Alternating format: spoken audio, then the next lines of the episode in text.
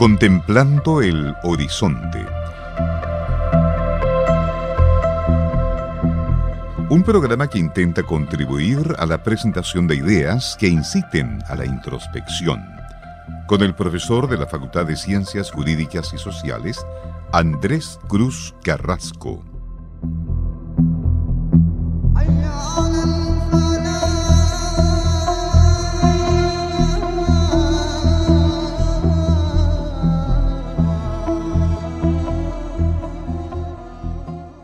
Bienvenidos queridos oyentes de Radio Universidad de Concepción a esta nueva edición de su programa Contemplando el Horizonte.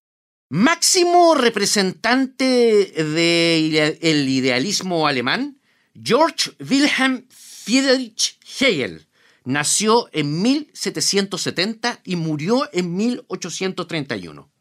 Dedicó su pensamiento a la ambiciosa tarea de mostrar el ser en su totalidad lo que le convirtió en uno de los teóricos más influyentes de la filosofía universal.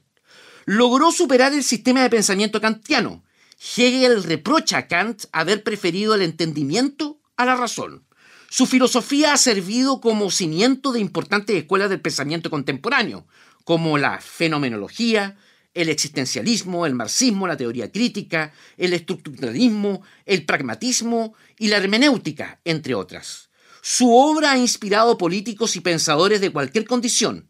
Los seguidores de su pensamiento se dividen en hegelianos del ala derecha, que conciben el Estado como la síntesis entre lo privado y lo público, y los hegelianos de la izquierda, para quienes la religión queda superada por la filosofía. Estos últimos están especialmente interesados en el método dialéctico aplicado a la realidad, el materialismo dialéctico. Escuchemos a Pink Floyd en Radio Universidad de Concepción. Mother, do you think they'll drop the bomb?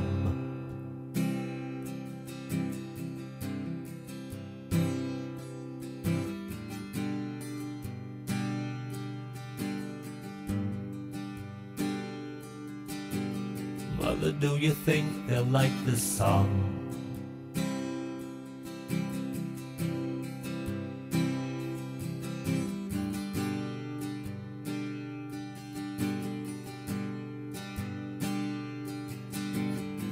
Mother, do you think they'll try to break my balls?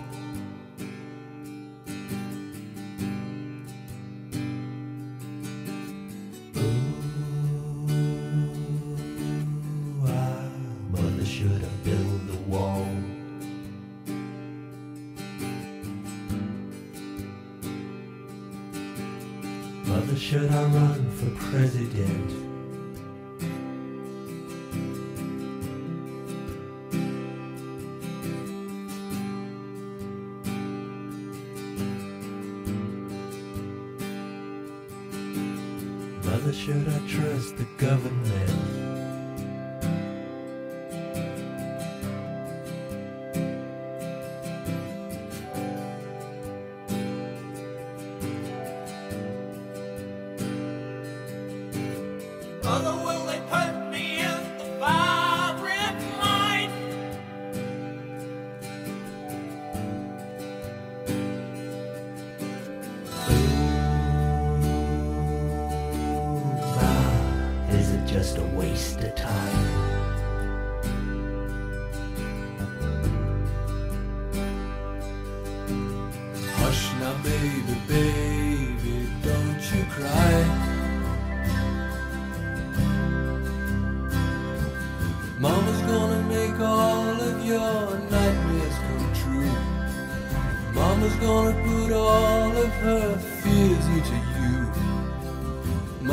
gonna keep you right here under her wing.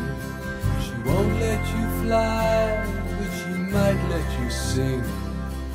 Mama's gonna keep baby cozy and warm.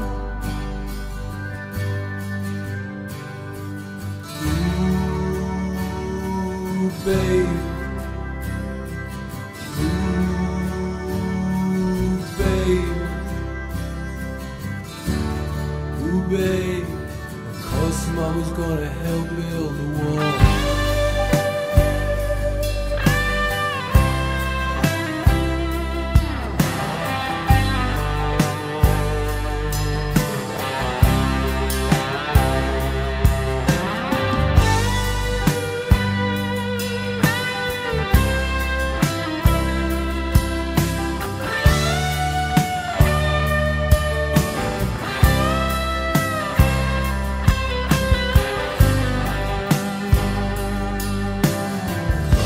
you think?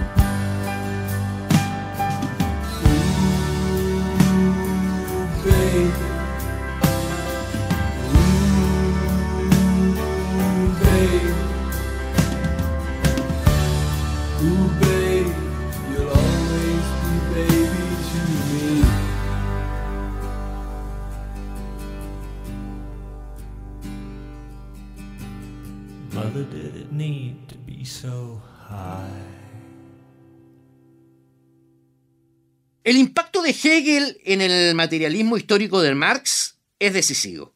Este fue uno de, los, de sus seguidores conocido como parte de los jóvenes hegelianos, entre los que también se encuentran Bruno Bauer, Ludwig Feuerbach, David Friedrich Strauss y Max Stirner.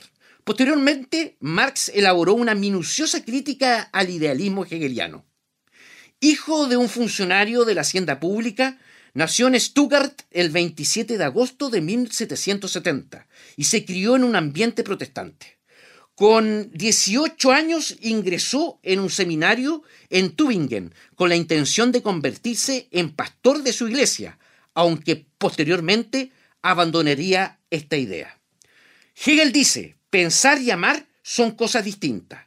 El pensamiento en sí mismo es inaccesible al amor, engendra el amor y lo gobierna, pero no es el amor.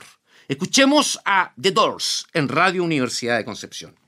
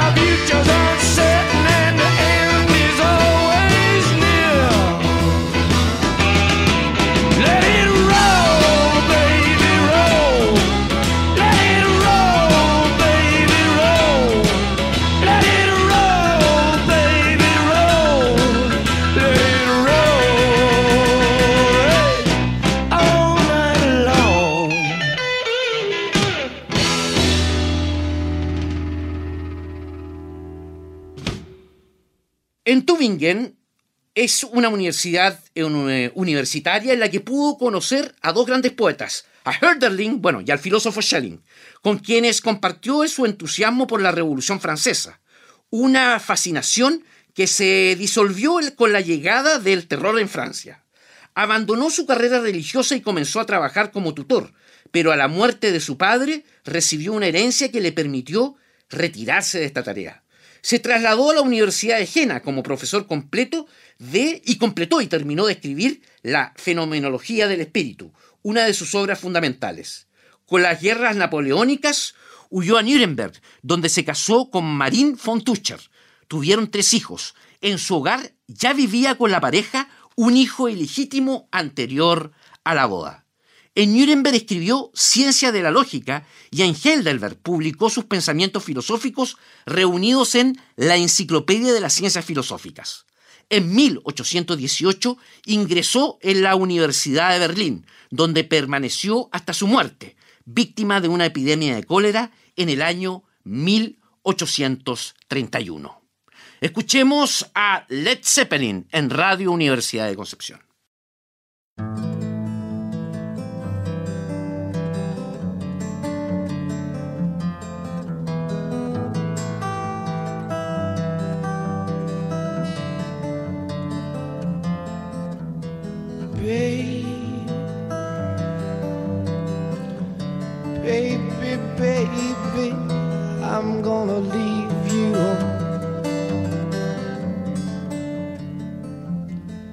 I said, baby, you know I'm gonna leave you.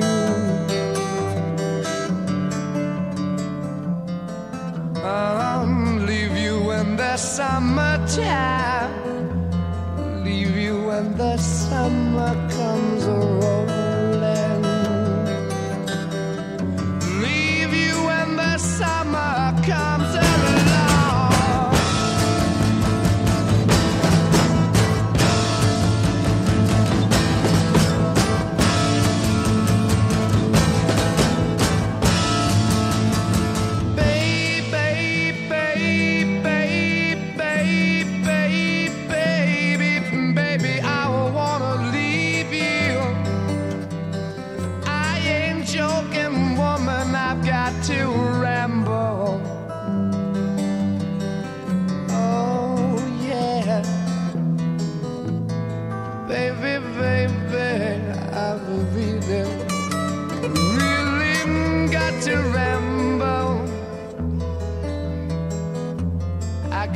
Calling me the way it used to do.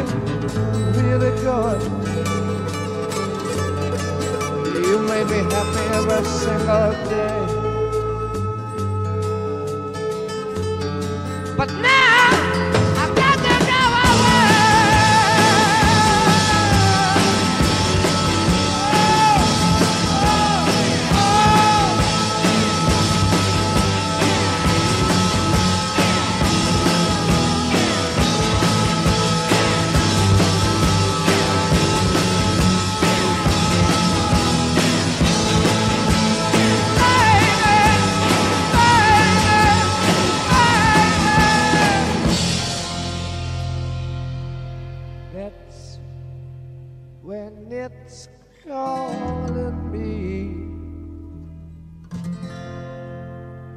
I said that's when it's calling me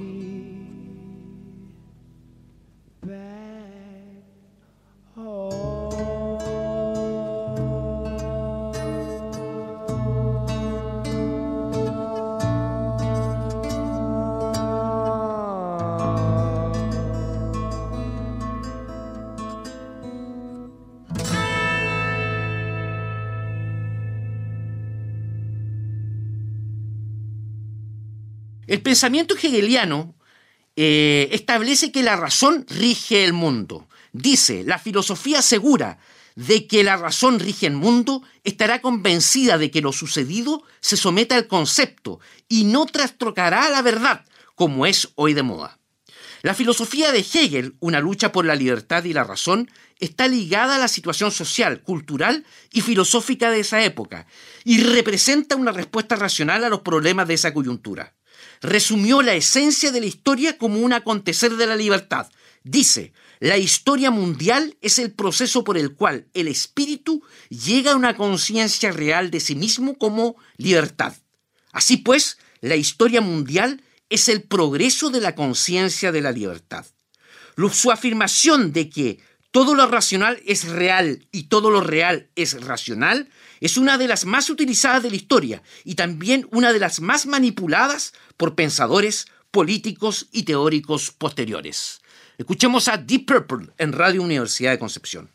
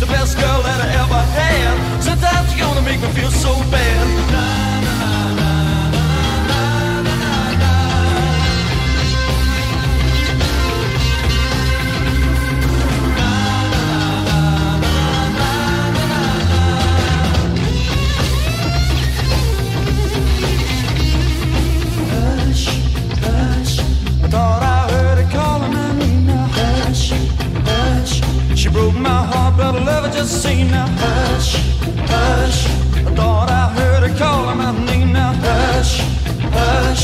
I need her loving and I'm not to blame now. Got her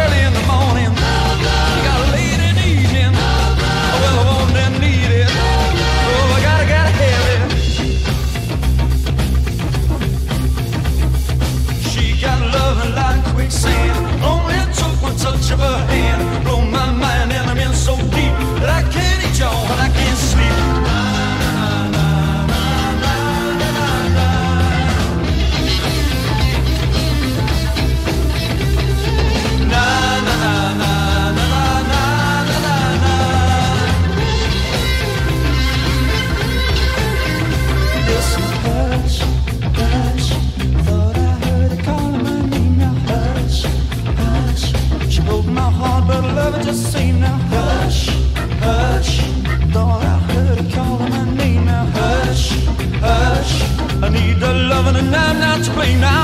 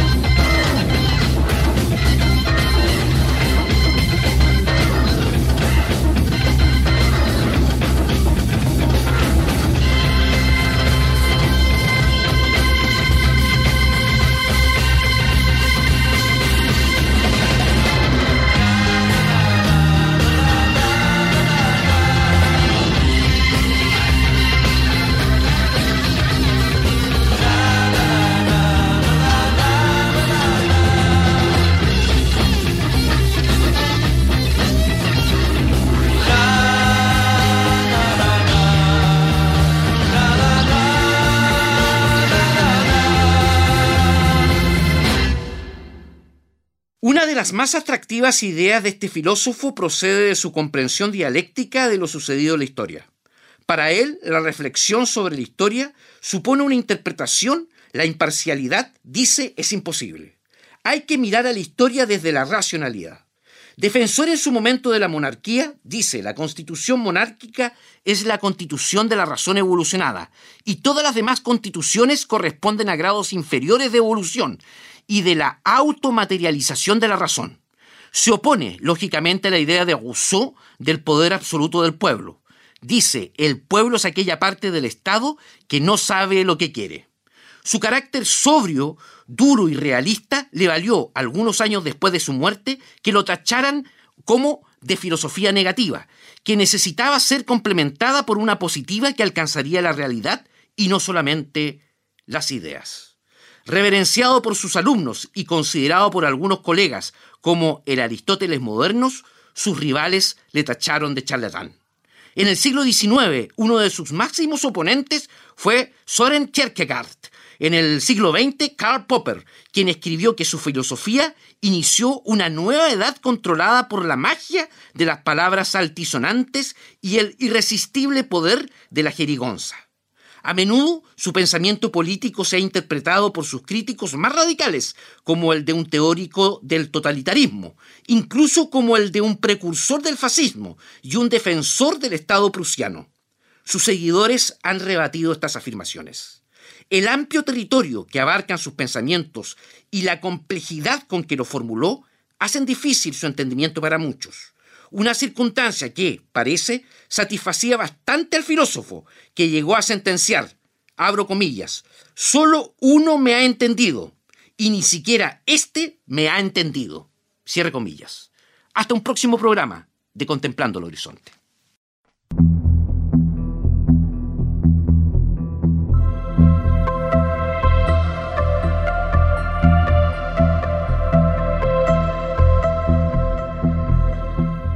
Hemos presentado Contemplando el Horizonte con el profesor Andrés Cruz Carrasco.